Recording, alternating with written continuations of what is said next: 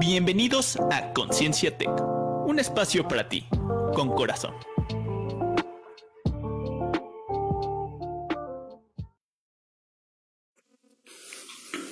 Hola, ¿qué tal? Muy buenas tardes. Ya nos encontramos el día de hoy transmitiendo nuestro programa de Conciencia Tech, Tech perdón, a través de la estación Tráfico 109 y nuestra página de Facebook, Facebook Conciencia Tech.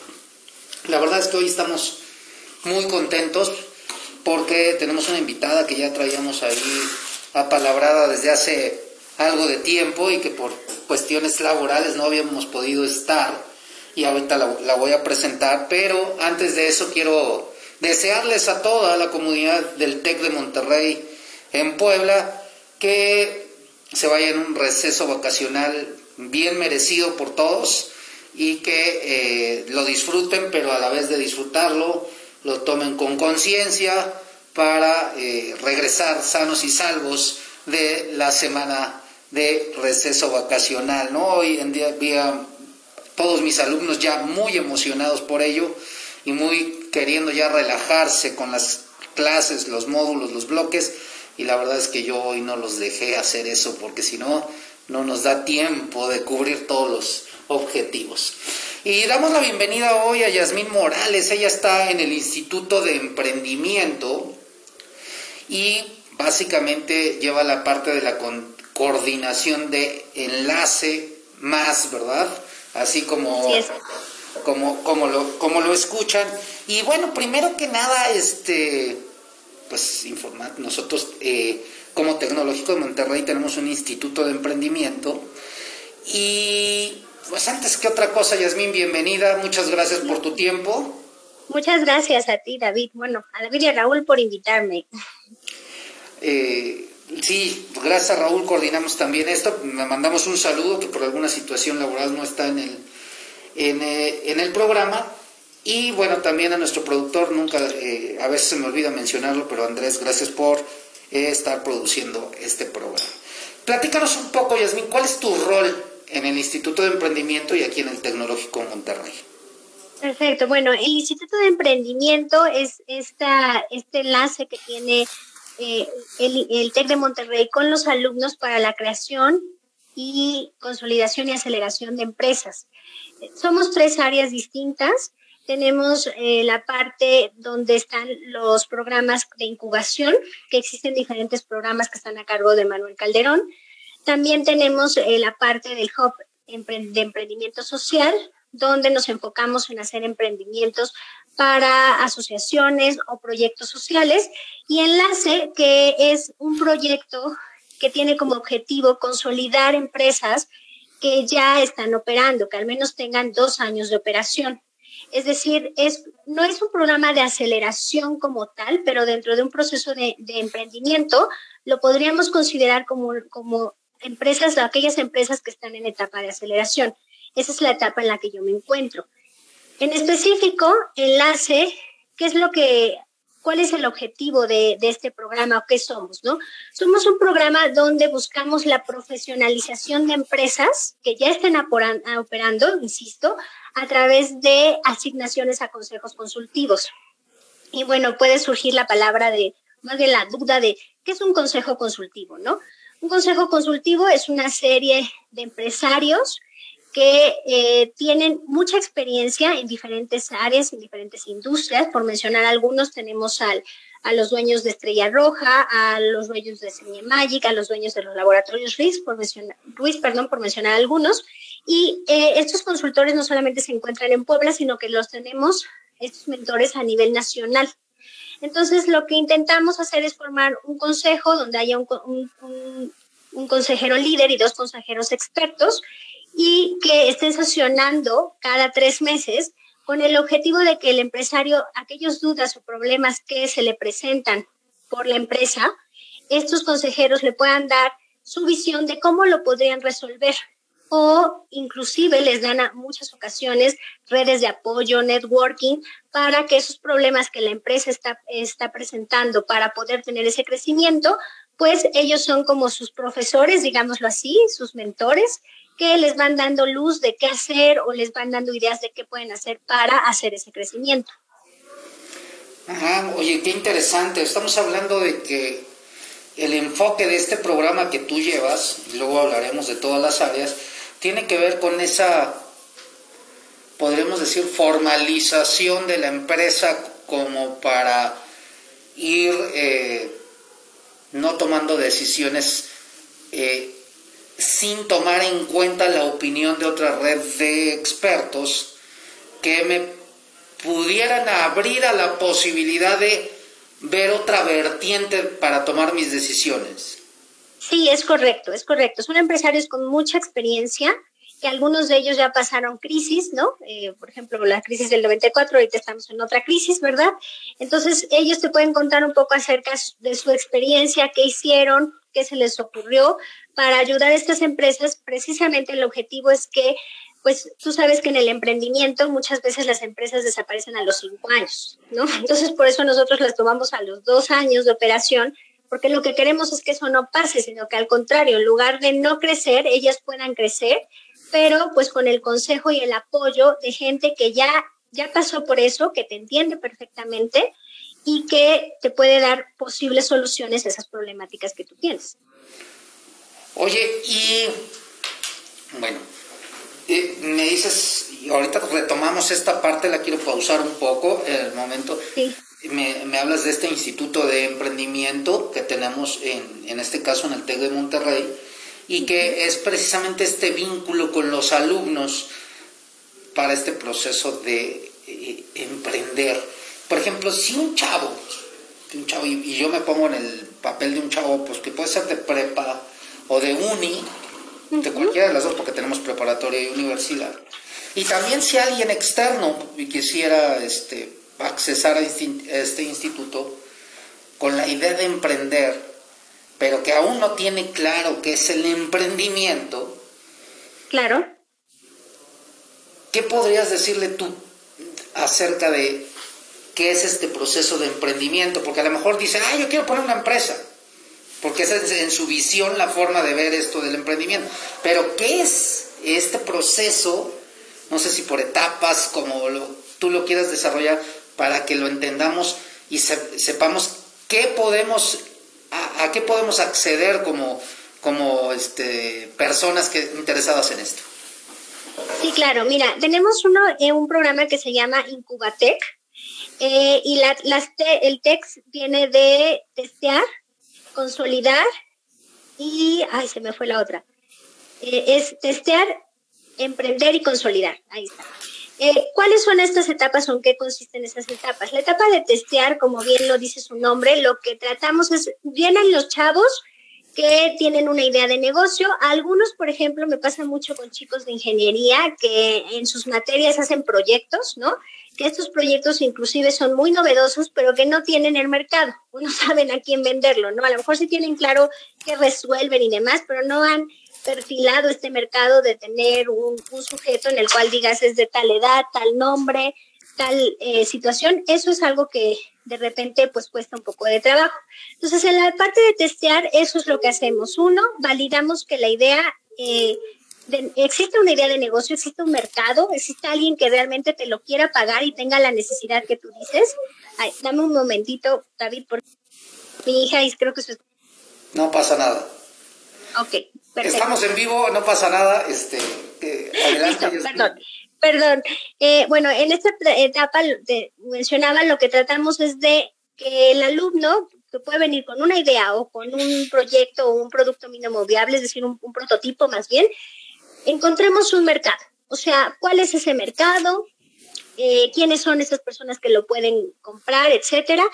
Y lo que tratamos es de validar ese proyecto con el mercado.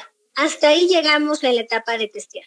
¿Qué es lo que obtenemos al final? Un producto mínimo viable que ya está testeado, es decir, que ya conoces un mercado, cuál es el segmento de mercado, quién va a ser tu cliente, eh, más o menos se, se, empieza a vislumbrar cuánto te lo podría pagar, ¿no? Es la parte en la que, hasta la que llegamos.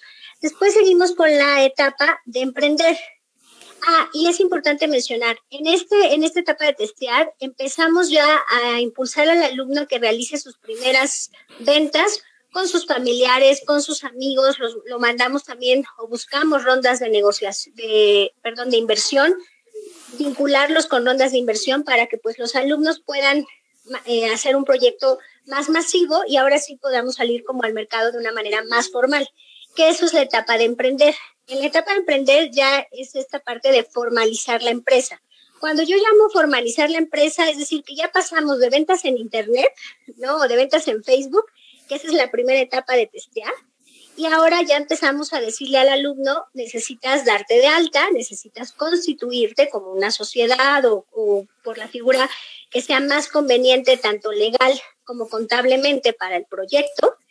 Y esa etapa es para que el, alumno ya empiece a ser lo que nosotros consideramos ya un empresario emprendedor. O sea, ya dejas como esa parte de ser emprendedor y empiezas ya a quererte volver empresario porque ya estás formalizando, ya tienen que darse de alta, tienen que eh, buscar obviamente una mayor red de comercialización. Ya no vamos a permitir que sean ventas en Facebook, ¿no? sino buscar otros canales de comercialización. Y en esta etapa lo que hacemos es eh, darles la parte de ya la estrategia de mercadotecnia, la estrategia de costos, se ve también un poco de estrategia de producción si es que el proyecto así lo necesita o en el caso de que no sea un producto, sino sea un servicio, entonces se ve todo este flujo o esta cadena que tiene que seguir el servicio. Esa etapa, insisto, lo que tenemos que hacer es formalizar la empresa y abrir canales de comercialización. Y tenemos otra etapa que esa no es como que sean como tan seguidas, me explico, sino que ya es la consolidación. Hay que necesitamos que la empresa ya esté operando, al menos lleve seis meses de operación en la etapa de emprender, es decir, que ya está constituida, que ya está en algún punto de venta, no solamente eh, por redes sociales, sino que ya abrió diversos puntos de venta y se está en etapa de crecimiento. Esta etapa que es de consolidación, ¿qué es lo que hacemos? Eh, aquí lo que queremos es dar herramientas para que los jóvenes puedan tener estrategias de liderazgo, conocer estrategias de cómo pueden, hacer, cómo pueden hacer una estrategia fiscal y financiera, también cómo pueden generar equipos eficientes, y también la parte de cómo podríamos empezarlos a empujar a ser empresas eh, socialmente responsables o empresas de, ¿no? Este concepto de empresas que no solamente se preocupen por generar productos, sino que también se preocupen por generar un impacto en, sus, en su comunidad, un impacto en sus empleados, un impacto en la ecología, ¿no? Esas empresas que nosotros les llamamos 360, que son que no solamente ven una sola mirada, sino que ven toda una mirada y todos los impactos que puede tener la empresa. Oye, qué interesante es este camino que eh, tienen que seguir los eh, emprendedores. Muy seguramente ellos llegan con la, eh, la idea, pero ya el ir aterrizando estos pasos lleva un, tiempo, un proceso, pero a la vez exige algunas competencias y algunos aspectos de, me imagino que resiliencia, disciplina, tenacidad, para poder llevar a cabo el proyecto y mucho compromiso con la idea que tienen, ¿no? Sí, claro, como bien dices, o sea, yo creo que la resiliencia es uno de los factores más importantes porque, por ejemplo, desde la primera fase, que, empezamos a hacer pruebas o testeo con el mercado real, pues hay veces que tú crees que tu producto es lo mejor del mundo o la solución es la solución este, number one y resulta que el cliente ni la quiere ni le solucionas absolutamente nada, este, o está dispuesto, que eso también nos ha pasado, a pagar muy poquito y realmente, pues sí, el, el, desarrollar este proyecto, pues puede salir muy caro a menos que busques una súper inversión para ah, volverlo mucho más barato, ¿no? Es ahí cuando luego decimos, es una muy buena idea, pero este no es el tiempo del mercado para, ¿no? O tendríamos que ver cómo puede ser el tiempo del mercado. Y sí, la verdad es que sí se necesita mucho compromiso de los alumnos. Como siempre les decimos, esto no es realmente una materia, ¿no? Es un programa eh, en el cual los, los acompañamos, pero sí se necesita mucha disposición de los chavos para poder alcanzar ese sueño. Oye, eh, y bueno, aquí me voy a meter como buen ingeniero que soy. Es decir, a ver, de todo este de todos los estudiantes que tenemos en el TEC y a lo mejor también de la comunidad, ¿cuántos participan en, o están metidos en este instituto de emprendimiento y cuántos de los que empiezan un proceso de emprendimiento llegan con éxito a la terminación de esta primera etapa. o bueno, de estas tres etapas, testeo, emprendimiento y la operación de la empresa. Sí, bueno, yo, yo diría que de un programa de, bueno, de cada 10 alumnos, por tener una métrica, yo creo que tres se avientan a meterse a estos programas. Y de esos tres, por desgracia todavía nos es muy bajo, entre 1, 1.5 es como la media, logramos terminar hasta la etapa de consolidación, o sea, proyectos que realmente los ves terminados como Fast Fruit, ¿no? Que lo tenemos ahí eh, todo el tiempo, que ella era una alumna que empezó, pasó por la incubadora y bueno, hoy en día ya tiene muchas sucursales, franquicias y demás, ¿no? Sí, sí hay casos de éxito, pero por desgracia no te podría decir que la, la, la métrica es muy alta, ¿no? O sea, eso es lo que estamos buscando impulsar y subir ese número. Qué interesante es que para toda la comunidad saber que se tiene este apoyo y esta red de colaboración a través del instituto.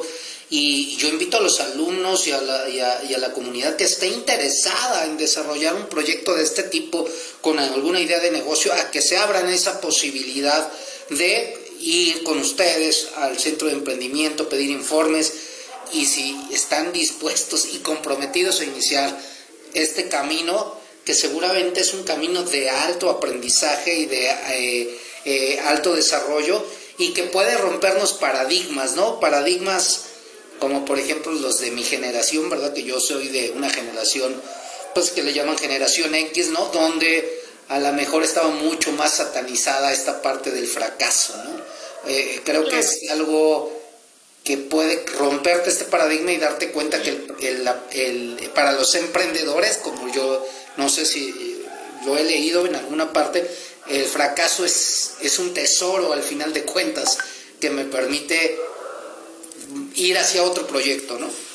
Sí, claro, y aparte es importante mencionar que que al final del día muchos emprendedores, si tú escuchas sus historias de éxito, antes de llegar a ese éxito, tuvieron ahí tres, cuatro intentos de algo que, que fue fallando y que lo fueron perfeccionando. Entonces, lo que yo siempre les digo a los alumnos, ahorita pues su nivel de riesgo es bajísimo, ¿no? Porque al menos tienes eh, pues garantizado, ¿no? Que tienes un techo donde dormir, que tienes comida, ¿no? Que, que tu colegiatura la va a pagar tu papá, ¿no? y que ahorita puedes empezar, yo siempre les digo, a lo mejor no tú solo, porque eso también es otro gran paradigma que hay en el emprendimiento, que todo lo queremos hacer de manera individual, ¿no? Eh, inclusive, por ejemplo, si nos vamos al gran icono del emprendimiento, que es Steve Jobs, pues sabes que hubo dos y que, bueno, hay una polémica de si se robó la idea o lo que sea, pero al final del día, pues tienes a dos gentes que, dos grandes mentes, hicieron cosas diferentes, tuvieron un proceso de aprendizaje, marcas diferentes, ¿no? Que después se compitieron, pero al final los dos lograron el objetivo, ¿no? Entonces, no quiero decir que estas historias tengan por qué ocurrir, ¿no? Porque entra también la parte de la ética de nosotros. Pero lo que sí quiero decir es que no todo se va a poder hacer de manera, eh, bueno, lo vas a poder construir solo. Necesitas un equipo y está padre que, por ejemplo, si hoy en día dices, yo no tengo el capital, pero mis cuatro amigos tenemos un capital y ponemos cinco mil pesos y, ponemos 20 mil pesos y vemos qué hacemos, pues de ahí empiezan a surgir esos aprendizajes y posteriormente puede ser que vas a aprender que a lo mejor pierdes el dinero, que ese no era el mercado, pero a la siguiente vas a perfilar mejor.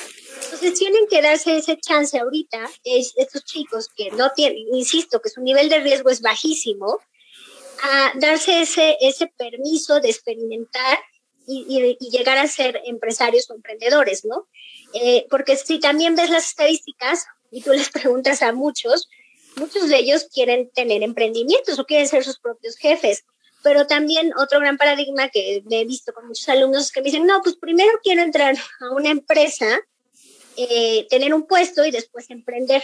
Y yo les digo, pues es que es totalmente diferente y algo que también nosotros tratamos mucho de impulsar y de decirles a los alumnos, transmitirles a los alumnos, es que la mentalidad emprendedora es muy diferente a una mentalidad de cuando estás trabajando. La toma de decisiones es totalmente distinta, ¿no?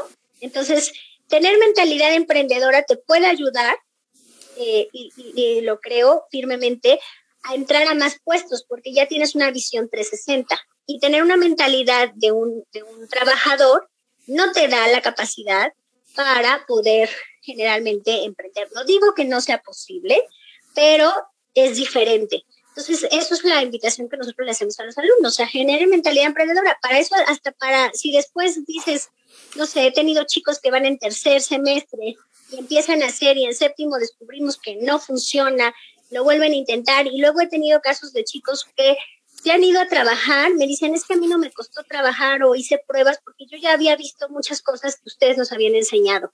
Entonces, pues hasta para eso también te sirve.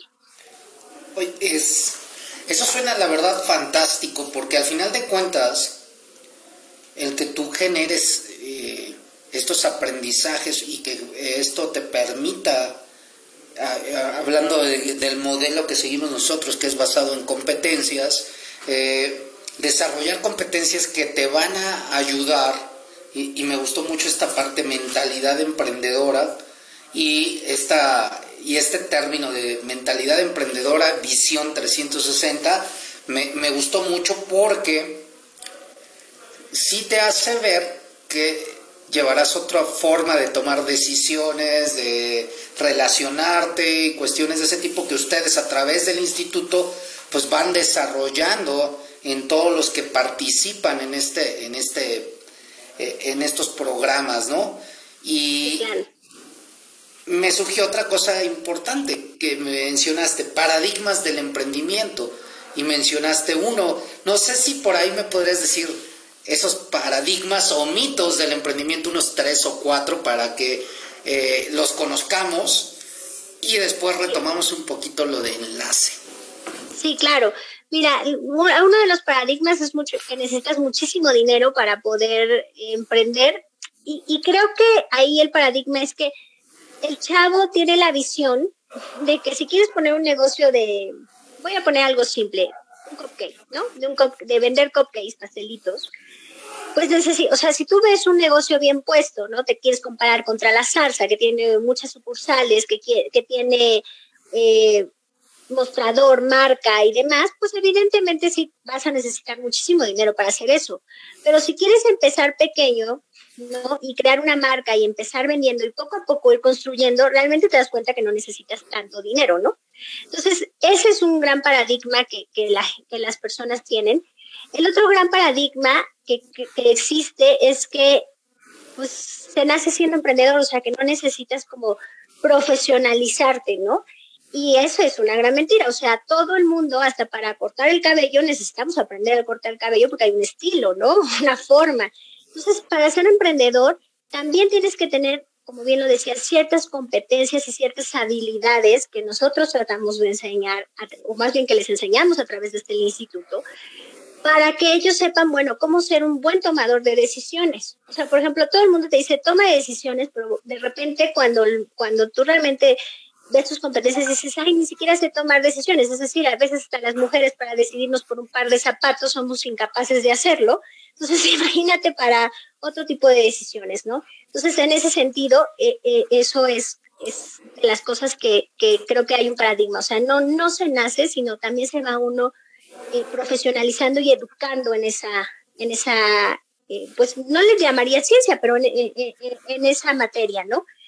Y otro paradigma, bueno, que también tienen muchos alumnos, es que primero voy a entrar a una empresa y a ver cómo funciona y ya después voy a emprender, ¿no?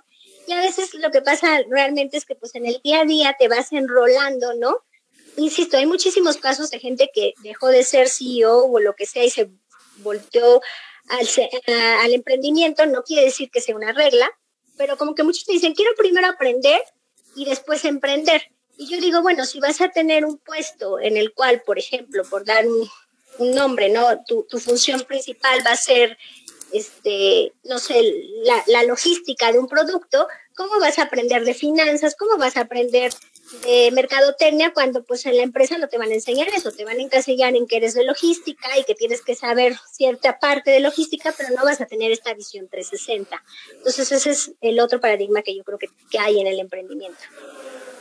Ah, mira, la verdad es que, entonces eso quiere decir que le pierda yo el miedo a que tengo que tener un montón de dinero para poder emprender alguna idea, ¿no? La otra cuestión importante es como en otras competencias, ¿no? Que, por ejemplo, la escucha activa, la comunicación asertiva, el liderazgo, pues no es por carisma o porque nazcas líder, ¿no? Al final de cuentas te puedes desarrollar aprendiendo y aplicando y obviamente practicando y por eso son competencias, esta competencia de emprender. Y esto te va a favorecer en tomar decisiones, en ver, de tener una visión sistémica de, de, un, de una empresa, ¿no? Y la otra cuestión importante es, pues, ¿qué más da si emprendo ahorita?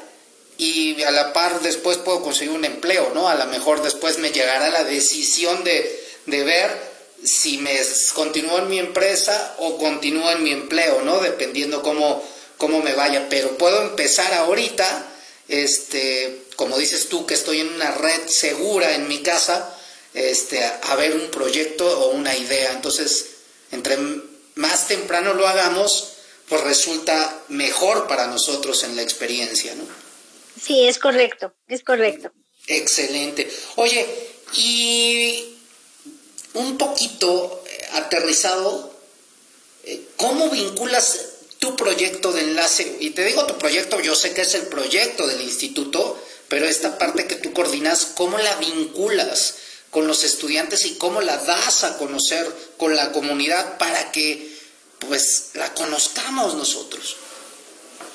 Ok, mira, la vinculación con los estudiantes está ahorita a través de los socioformadores. Como el perfil de las empresas de enlace es que deben de, ser empresas que al menos tengan dos años de operación, que el producto o el modelo de negocio sea innovador y la otra variable que también tenemos es que al menos estén facturando 5 millones de pesos en el caso de que sea una empresa y en el caso que sea una empresa social, es que ahí es la, la otra, puede ser dos millones de pesos. Este, la forma en cómo estamos vinculando ahorita es que esos, eh, esas empresas son muchas veces socioformadores de nuestros alumnos. Entonces, eh, tratamos de, de, poner proyectos que les, que les vayan a ayudar a ellos para poderse consolidar en este programa que, hacemos de consolidación, poderse consolidar a través de estos proyectos que, por ejemplo, les dan una visión. Un ejemplo muy claro que tengo es una empresa que quiere crear una red de vendedores, pero no sabe cómo hacer una red de vendedores. Entonces la, vinculamos con una materia de, de mercadotecnia en donde ellos tienen que ver temas de ventas o de red de ventas y entonces los alumnos le generan una estrategia a estas empresas, ¿no? Esa es la forma en cómo actualmente estamos vinculando el programa. La otra parte es que también a estos, a estos alumnos que acuden a este programa de Incubatec, algunas de las mentorías las dan los mismos eh, mentores que van para enlace o que son para enlace. y digo algunos porque depende mucho la maduración del proyecto, el grado del proyecto, porque son diferentes de de consultores los que tenemos en la incubadora o en el Incubatec que con nosotros, ¿ok? Y bueno, darlo a conocer, a, digamos que de manera natural lo que hemos hecho es que hemos ido a través de cámaras y mandando correos a los alumnos, porque sabemos que muchos alumnos son hijos de, de familias que son empresarias o que tienen su empresa familiar. Entonces, a través de, de correos les damos a conocer este programa porque obviamente ellos al, ser parte de la comunidad tech, pues tienen un, mayor eh, beneficio y, y, obviamente no es que sean, no, no voy a decir que son como los que vamos a darles prioridad, no, pero sí somos algo que nos fijamos mucho, que sean sobre todo familias de la comunidad. Oye, ¿qué? ¿y cuál ha sido la tasa? Eh, bueno, ya me has hablado que es baja la, la tasa, ¿no? Pero esta tasa de de respuesta del alumno, por lo menos para tener testeado o censado esta información de, si son empresarios y, y, el cuál es el sentido de interés que tú ves en esto. ¿De familias emprendedoras o familias que están emprendedoras? que se vinculan a tu programa de enlace más.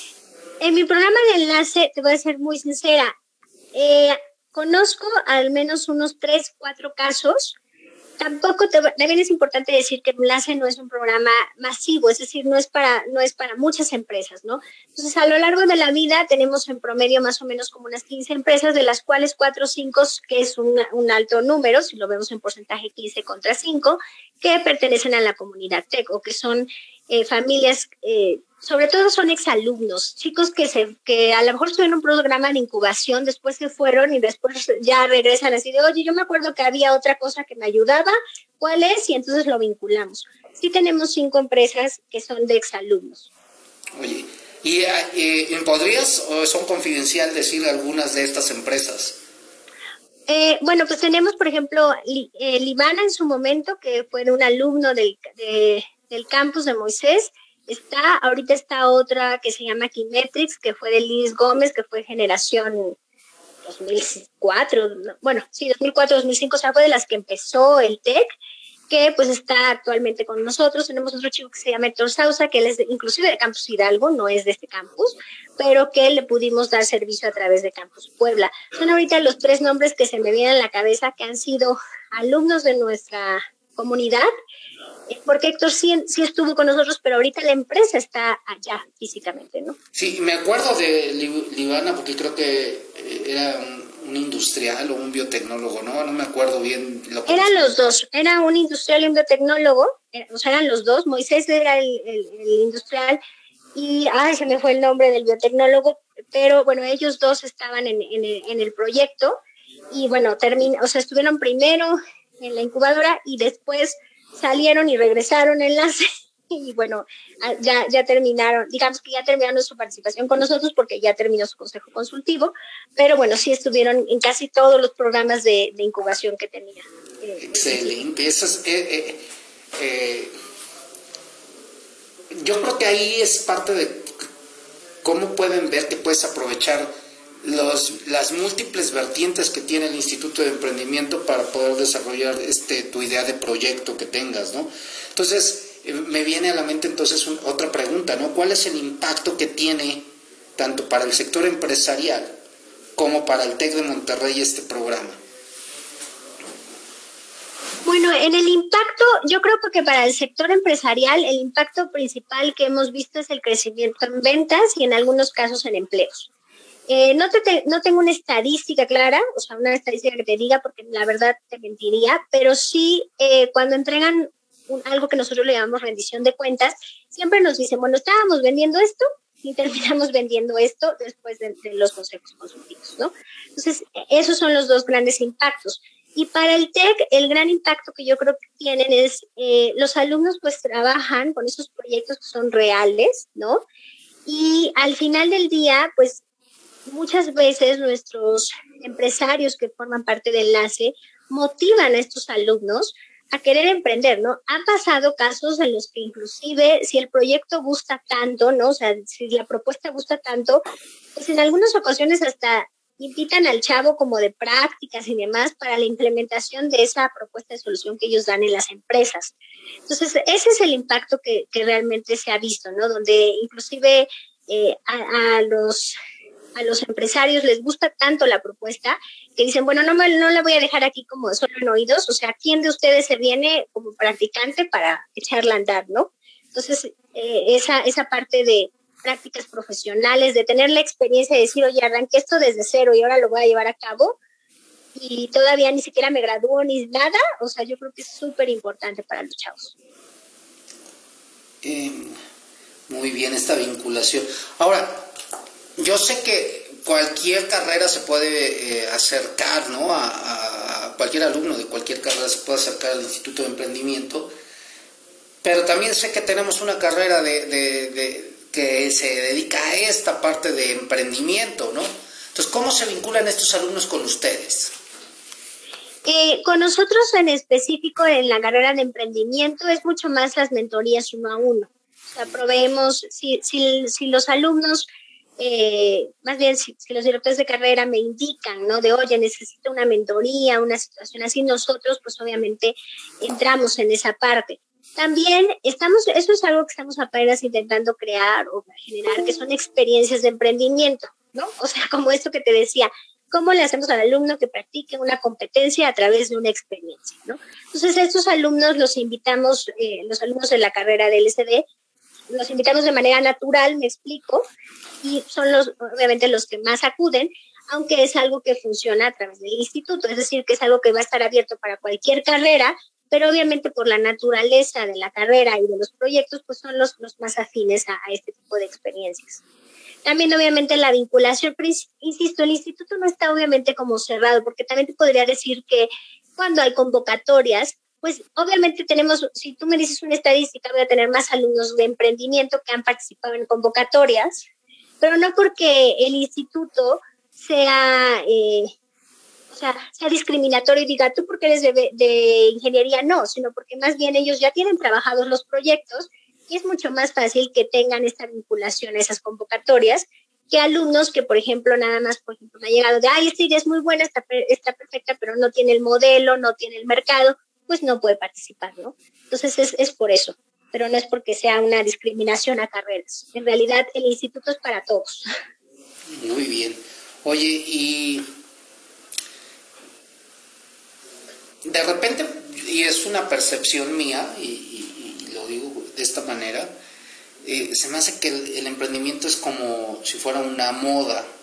Entonces, eh, la pregunta aquí es, ¿cuáles consideras que son los principales retos para el, ecosistema emprendedor del TEC y para el ecosistema emprendedor en general? Pues yo creo que uno de los retos es como este cambio de conciencia que mencionábamos, ¿no? Esta parte que yo te decía de, de, generar esta mentalidad empresarial que de verdad cuando yo platico con un empresario, platico con cualquier otro, otro perfil, sí es una visión totalmente distinta, ¿no? Entonces, creo que ese es uno de nuestros retos como instituto de de enseñar o de, de, de, permear en los estudiantes que nosotros queremos generarles esa visión 360, ¿no? Eso es para mí uno, uno de los retos. La otra, yo creo que también de, de los retos, no sé qué tanto fue una moda, ¿no? Porque para mí no es una moda, sí es un estilo de vida y eso sí lo, lo, considero, ¿no? Muchísimo. O sea, dependerá, así como por ejemplo con ustedes el coach, ¿no? Que, que tienes esta, esta visión tú también 360 holística, por ejemplo, de la persona, y que a lo mejor tú estás to totalmente pendiente de cuáles son tus errores, tus aciertos como persona, pero que no es para todos, o sea, no todo el mundo lo tiene. Lo mismo pasa con el emprendimiento. Aquí tienes que tener mucho esta situación de cómo tienes esa adversión de, de, al riesgo, este compromiso para hacer que la empresa siempre esté a flote y no pierdas empleos, este, esta situación de cómo haces que la empresa suene en más nombres, es un estilo de vida totalmente distinto. Entonces, yo no considero que sea una moda, realmente, considero que, que, es un perfil o una opción para aquellas personas que les gustan mucho los retos, que no les gusta como, como lo cotidiano, ¿no? Eh, la, la, la, los procesos que, que, que vuelven a pasar cíclicos, sino que son esas personas que están en búsqueda de, ay, ¿ahora qué hago? ¿Y dónde lo pongo? ¿Y dónde lo meto? Que son, son perfiles totalmente distintos. Oye, me gustó mucho esta parte y, y realmente, te digo, fue una, a título personal lo que dije, y me gustó mucho esta parte de estilo de vida, es un estilo de vida. Eh, y personas que les gustan los retos. Eh, estas dos características me, eh, me hacen pensar que eh,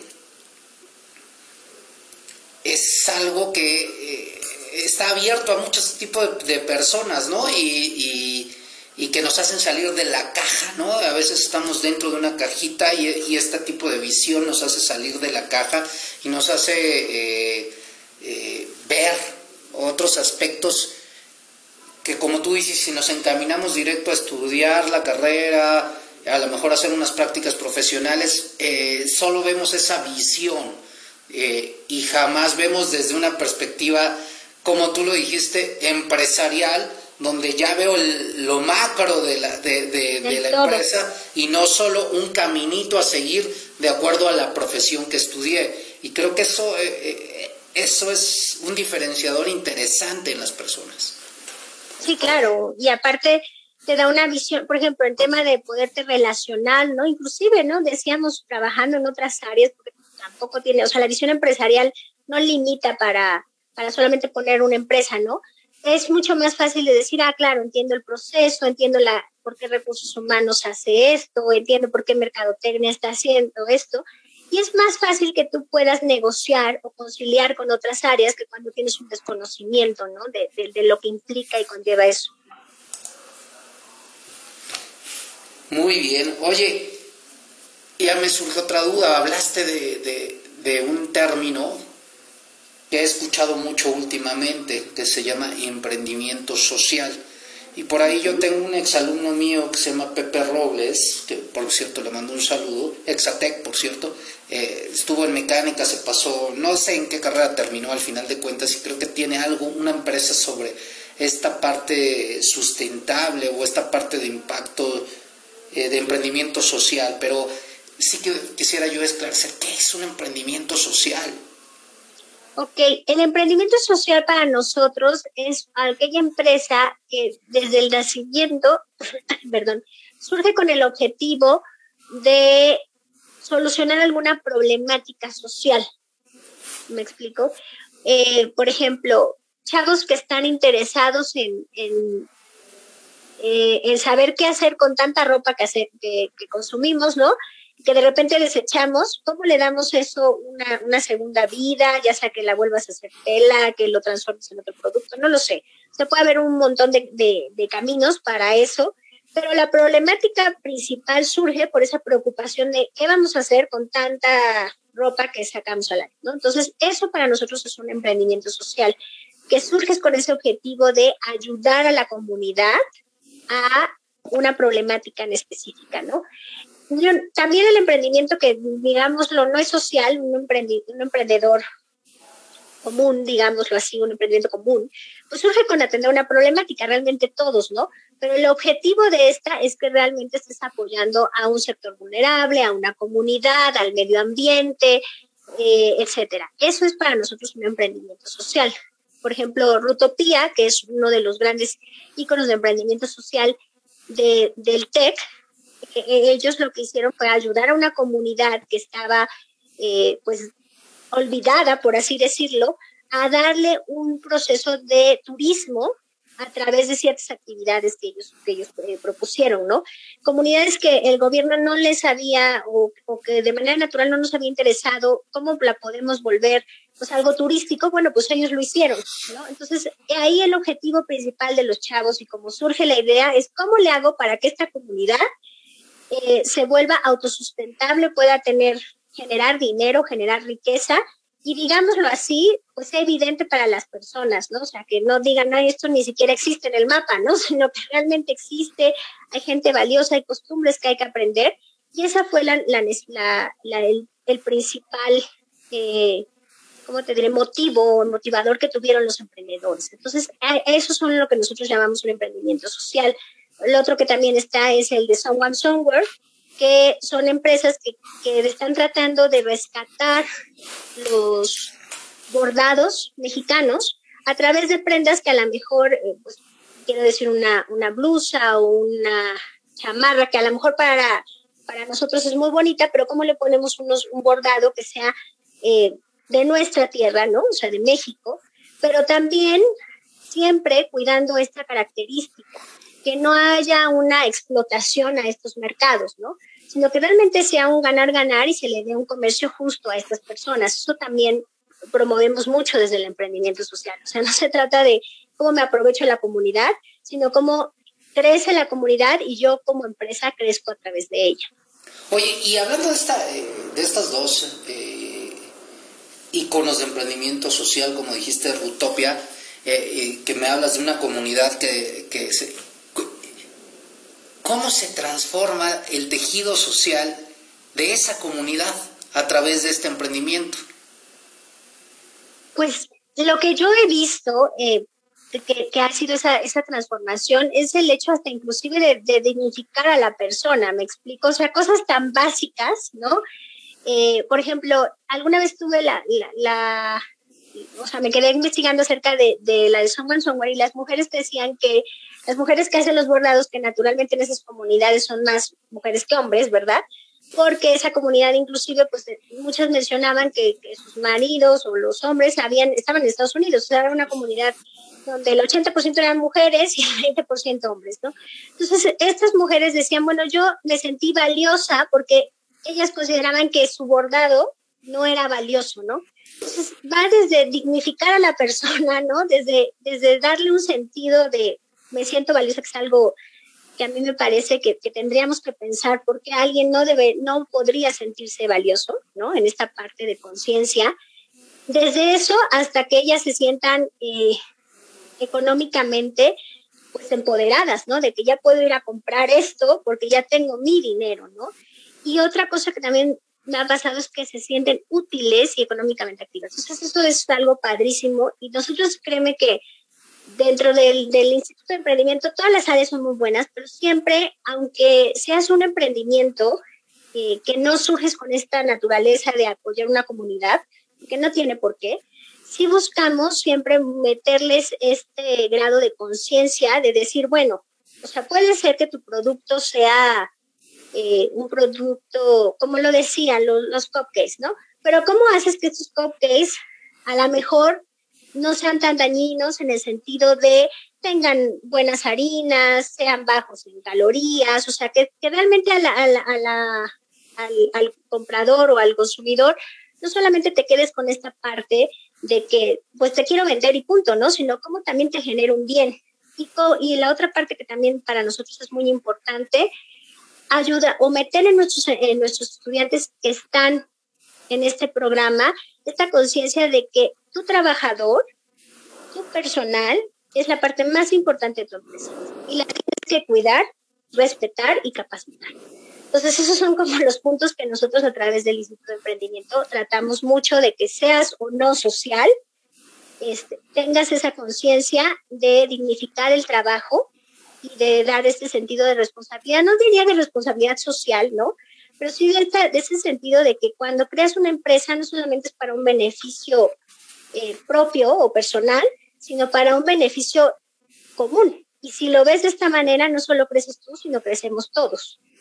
Eh, nosotros en el coaching eh, decimos que es una filosofía ganar-ganar, ¿no? Al final de cuentas, o sea, sí, gano yo, pero también ganas tú, ¿no? Y, creo que esta parte de dignificar a la persona eh, a través de su trabajo y eso hacerlo sentir empoderado y, realmente fortalece la autoestima, fortalece eh, la seguridad y, y hacer ver más allá, ¿no? Porque seguramente ya tendrán otra visión totalmente distinta y la verdad es que tanto este emprendimiento social que eh, nos damos cuenta que podemos emprender algo que beneficie a la comunidad, al entorno y, este, y, así, aún así pueda ser rentable y yo pueda tener una, un rubro económico para, para, para mi desarrollo personal y profesional que es válido, pero eh, también en el emprendimiento común nos podemos dar cuenta que tenemos que visualizar a nuestro equipo como personas y seres humanos antes que como un empleado que me está prestando un servicio. Y creo que ese tipo de visión hace crecer a los líderes o a, las personas responsables de, esto, de estos emprendimientos. Sí, claro, totalmente. Y aparte el beneficio es mayor porque ganas un grado de compromiso por parte de, de tus empleados enorme, pero también habemos muchos más consumidores que sí nos preocupamos por investigar la empresa, al menos yo soy una, ¿no? O sea, que sí estoy preocupada de, bueno, de quién viene, qué hace, o sea, y, de verdad de manera selectiva, o sea, selectiva y consciente, digo, a esta empresa no le voy a comprar por las razones que yo considero, o esta empresa sí le voy a comprar porque sí le paga bien a sus trabajadores, etcétera. Entonces, creo que cada vez más somos los consumidores que estamos haciendo eso y que queremos empresas responsables. Por eso también nosotros promovemos eso dentro del Instituto de Emprendimiento.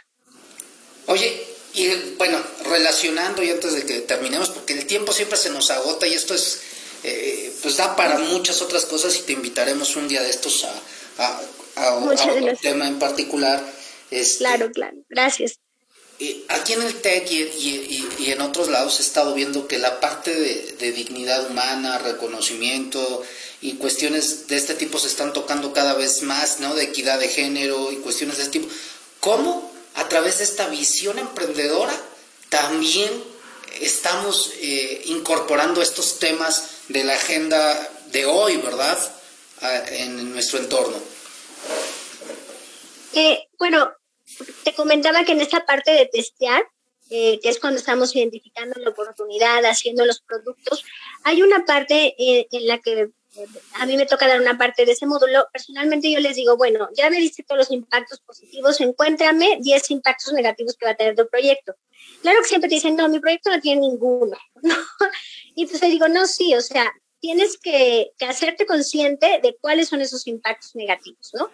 Eh, por ejemplo, a veces en, un proyecto digo, bueno, esto cuando se deseche, ¿qué onda? ¿Se vuelve basura? ¿Contamina? ¿No contamina? ¿Qué pasa? ¿No? Entonces empiezas a crear esta conciencia en los chavos de ver y de hacerse responsable, porque les digo, a ver, muchos proyectos van a tener algún impacto que no necesariamente sea el que tú quieres, ¿no? El positivo. No digo que a lo mejor haya 10, les pongo muchos, porque mi idea es hacerlos pensar y repensar y repensar qué puede estar mal, ¿no? Y una vez que ya los encontramos, les digo, bueno, ¿y ahora cómo te haces cargo? Porque no es esta parte de decir, oh, bueno, ya lo hice, ya contaminé y bueno, pues ahí a ver quién, quién limpia esta, esta contaminación. Entonces, ¿cómo te haces cargo y cómo entonces ahora te vuelves, como le llamamos ahora, un producto 360, ¿no? O sea, contaminas, pero también me hago cargo de mi contaminación, entonces cierras el ciclo, ¿no? Entonces, a partir de, de esta visión, eh, que tenemos, de hecho, pues todos los que formamos el parte del instituto, es que nosotros en cada una de las partes vamos haciendo esto, ¿no? Que el, que el alumno reconozca que el proyecto va a tener puntos que no necesariamente son positivos y cómo se va a hacer cargo. Y también hay otra parte en donde tocamos algo que se llama empresas B. Las empresas B es una certificación eh, pero para nosotros, eh, obviamente no, no es que los llevemos a esa certificación, pero sí hay ciertos puntos donde dice, bueno, tienes que cuidar tu plantilla, por ejemplo, tus recursos humanos estén equilibrados, ¿no? Tanto y tanto, porque las visiones son generales. Entonces, nosotros les exponemos cuáles son estos puntos positivos de ser empresas que son, em, es un poco como una empresa socialmente responsable y que te haces cargo de lo bueno y de lo malo que tiene tu empresa. Oye, esto es padrísimo, ¿no? Porque al final de cuentas, pues tú estás convencido de tu idea y le ves todo lo bueno, pero abrirte a, sacar todos estos impactos negativos y después de eso, decir, ¿cómo te haces cargo? A mí me, me, cautiva porque es una visión que nosotros también en el coaching y, eh, lo tenemos, ¿no? O sea, pasar de ser víctima a ser protagonista y, y, hablar de ser protagonista es hablar de ser protagonista en todo lo que tiene que ver con tu empresa, o sea, tanto en lo bueno como en lo malo y hacerme cargo de ello. Y esto me viene a la mente porque tuve la experiencia de, ir a una semana teca a Japón y vi los centros de reciclado que tienen las empresas grandes como Panasonic, como Sony, donde me platicaban un poco que cuando compran un electrodoméstico los japoneses es difícil que ellos eh, los compongan, se descompone y ya lo desechan, este, particularmente y compran otro, pero pagan un seguro donde una empresa llega, la misma empresa Panasonic o las empresas, y va por tu electrodoméstico y se los lleva a estos centros donde hacen una reconversión, o sea, en lugar del producto terminan en la materia prima y en confinar los aceites y los contaminantes y cierran este círculo que creo que eso es una, es una parte fundamental hoy en día en nuestro planeta, o sea, tratar de cerrar el círculo para que sea un círculo virtuoso y no un círculo vicioso que nos va a llevar a, a, a lo mejor, en mi caso, yo ya no lo llego a ver, pero muy seguramente mis hijos y tus hijos sí podrían heredar un entorno y un ambiente eh, mucho más caótico del que nosotros tenemos hoy. Y si no, nos, no generamos esta conciencia, pues es muy seguro que llegue ese resultado. Y la verdad es que a mí no me gustaría que mis hijos vivieran en este entorno. Sí, claro, sí, sí, sí. Es por eso que tenemos que empezar a, a plantar la semilla, ¿no? Y como bien lo mencionas, sí, yo digo, yo no soy coach como, como tal, pero sí me ha gustado mucho este tema de, del coaching, me gusta este tema del coaching. Y lo que sí he hecho es como de manera, así como el emprendimiento, te digo, hay que profesionalizarse. A mí me gusta mucho estudiar no solamente de las áreas a las que yo pertenezco, es emprendimiento y mercadotecnia, sino también tener otras visiones, porque eso es lo que te pasa. Te enriqueces, ¿no? De tantas visiones porque esto tiene que ver más como con la parte humana, pero cómo lo llevas ahora a la empresa. Y es lo que te decía de los alumnos. Cuando tienes una visión 360, es mucho más probable que puedas dar ideas innovadoras, porque no solamente estás viendo una parte de la cajita, ¿no? Sino que te traes también conocimiento de otras áreas y dices, ah, esto claro que por supuesto aquí hace match. Entonces, ¿cómo lo puedo hacer match con lo que yo, con lo que yo estoy dando, ¿no? Oye, qué padre, Yasmin. La verdad es que el tiempo se agota y lo que me gustaría es que, que nos dieras tus datos para si alguien se interesa en el Instituto de Emprendimiento, pero también este, detecta que tiene una empresa que ya tiene los requerimientos para poder participar en un proyecto como estos de Enlace Plus y poder contactarte, ¿no? Eh, o tal vez si quieren alguna asesoría ahí los que nos ven a través de nuestras redes o que nos escuchan a través de nuestro podcast, pues tus datos de contacto y si quieres invitarnos a algo, este, pues también está abierto el espacio para que, que lo puedas ocupar en estos minutos que nos quedan.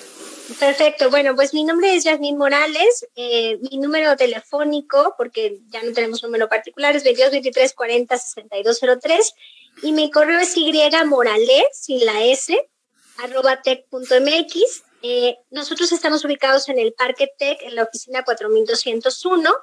Y bueno, cualquier cosa estamos a su disposición. Y solo es importante decirles que uno de los esfuerzos, ahora que me dijiste, uno de los esfuerzos que estamos haciendo es que también creemos que muchos chicos cuando salen, sobre todo ciertas carreras, quieren crear despachos de consultoría. Entonces estamos lanzando un programa que se llama Freeland, que es un programa que está enfocado para crear despachos consultorios, este, mm, sí, sobre todo despachos y consultorios, eh, ya sea de abogados, de arquitectos, etcétera, y se va a llevar a cabo de, eh, en formato en línea el 30 de abril a partir de las 9 de la mañana.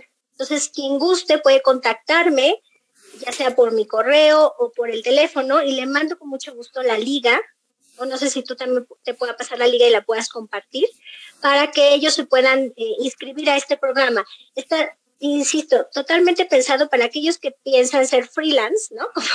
Pero nosotros lo pusimos freelance de tierra de tierra, tierra libre, eh, en donde queremos donde queremos que estos chavos tengan este espacio y no, no escuchen todo lo que es, ay, crea un producto y demás. No, aquí vamos a estar hablando de crear una marca, cómo empiezas con tus primeros clientes, cómo generas un despacho, si, tener, si necesitas tener espacios de coworking o cómo empiezas a generar esas primeras relaciones para generar un despacho o una consultoría.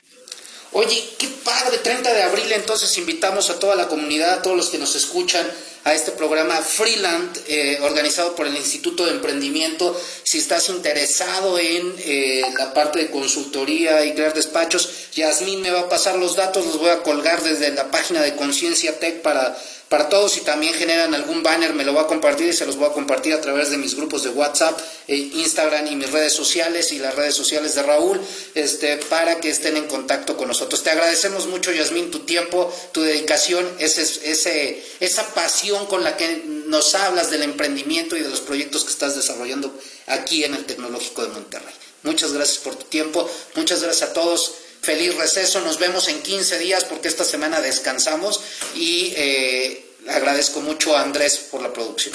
Nos vemos el próximo, dentro de 15 días en Conciencia 30.